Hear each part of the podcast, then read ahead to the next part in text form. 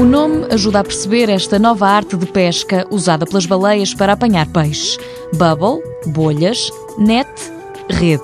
Que é basicamente fazer um círculo de bolhas, os peixes ficam no meio desse círculo de bolhas, elas depois alimentam-se desses cardumes que ficam assustados e aprisionados no meio do círculo de bolhas. Rui Pedrosa, investigador do Instituto Politécnico de Leiria, usa o exemplo do método da apanha da sardinha em Peniche e faz a comparação. Com este projeto, a ideia é fazer esta rede, mas de bolhas, no fundo ter eh, um sistema de libertação de bolhas em círculo que permita que os peixes sejam aprisionados e se concentrem no seu interior e depois com uma bomba sugadora capturar o pescado para o interior da embarcação. O coordenador do grupo de investigação em recursos marinhos aponta as vantagens. Conseguimos só sugar um determinado tipo de peixe pelo seu calibre, ou seja, a pesca acessória fica bastante diminuída.